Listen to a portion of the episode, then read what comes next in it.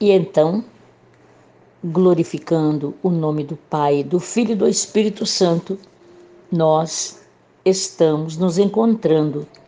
É maravilhoso irmos passando cada dia com os nossos encontros, com o compartilhar nestes poucos minutos da palavra de Deus. É pelo poder da fé colocada nesta palavra, sem acrescentar, também não retirar, é que vamos tomando posse.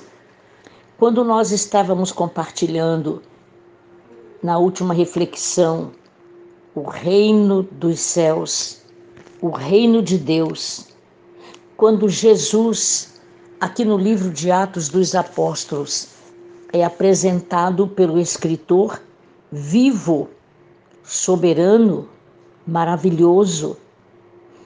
Porque Jesus Cristo, após a ressurreição, por 40 dias, ele estava simplesmente ratificando tudo que foi ensinado aos seus discípulos.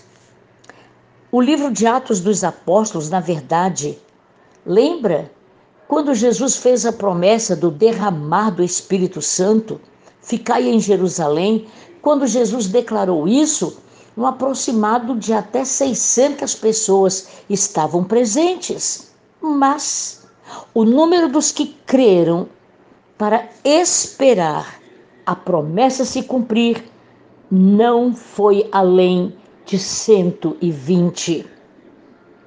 Não eram 120 líderes. Aleluia! A promessa do Senhor se cumpre para os servos. Não havia titulação, não havia crachá, não havia brasão de família, não havia brasão de religiosidade. Simplesmente para os que estavam crendo no cumprimento da palavra por isso que aqui em Atos, no capítulo 1, Jesus vivo com todas as provas que não dá para serem contestadas. A ressurreição de Cristo, na verdade, é o alicerce da cristandade e o acontecimento inicial de Atos dos Apóstolos. O reino de Deus.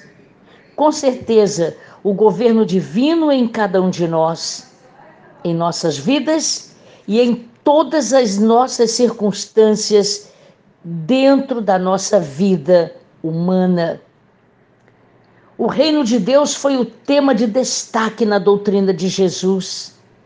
Ressurreto, soberano e poderoso, ele está ratificando, confirmando por 40 dias o reino através do poder do Espírito e ele transferiria esse poder e responsabilidade para quem?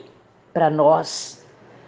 Ele não estava preocupado com os líderes religiosos da época, mas ele estava sim para batizá-los com o mesmo Espírito que deu autoridade ao seu ministério, o Espírito Santo da Trindade. Trindade una, soberana e poderosa. Por esta verdade, amados, Jesus Cristo ratificando autoridade espiritual, poder e autoridade espiritual, não para ser batido no peito como fariseus hipócritas, mas sim para ser compartilhada a pregação do reino de Deus do reino dos céus. A promessa do Senhor foi grande quando ele disse: João, na verdade, batizou com água, mas vós sereis batizado com o Espírito Santo, não muito depois destes dias. A palavra está se cumprindo. Atos tem muitos sinônimos para essa atividade. O Espírito Santo em ação. Tanto que os seus discípulos perguntaram: se agora que havia passado a crucificação, ele havia ressuscitado, estava entre eles, eles estavam perguntando o definitivo reino messiânico. Eles esperavam o reino político. E Jesus lhes diz: Não vos compete conhecer tempo ou épocas. Recebereis poder ao descer sobre vós o Espírito Santo.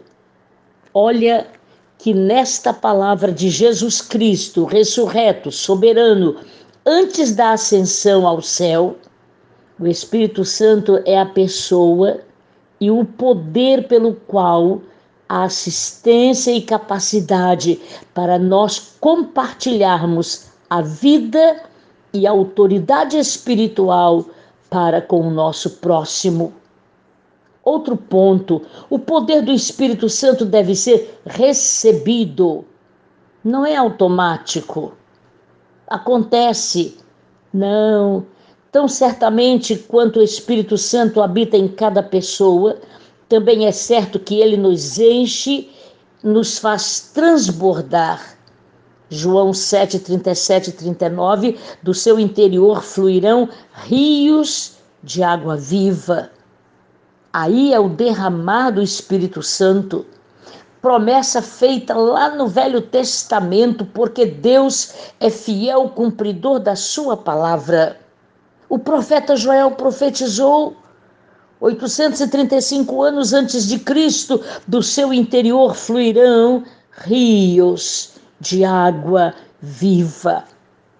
O Espírito Santo, ele tem aí as suas simbologias: água, fogo.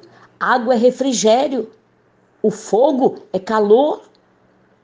Quando nós estamos feridos, vem o refrigério. Quando estamos curados, vem o fogo do Espírito Santo, o calor, para nos dar poder para viver, para vencer as tribulações, poder para que sejamos cheios.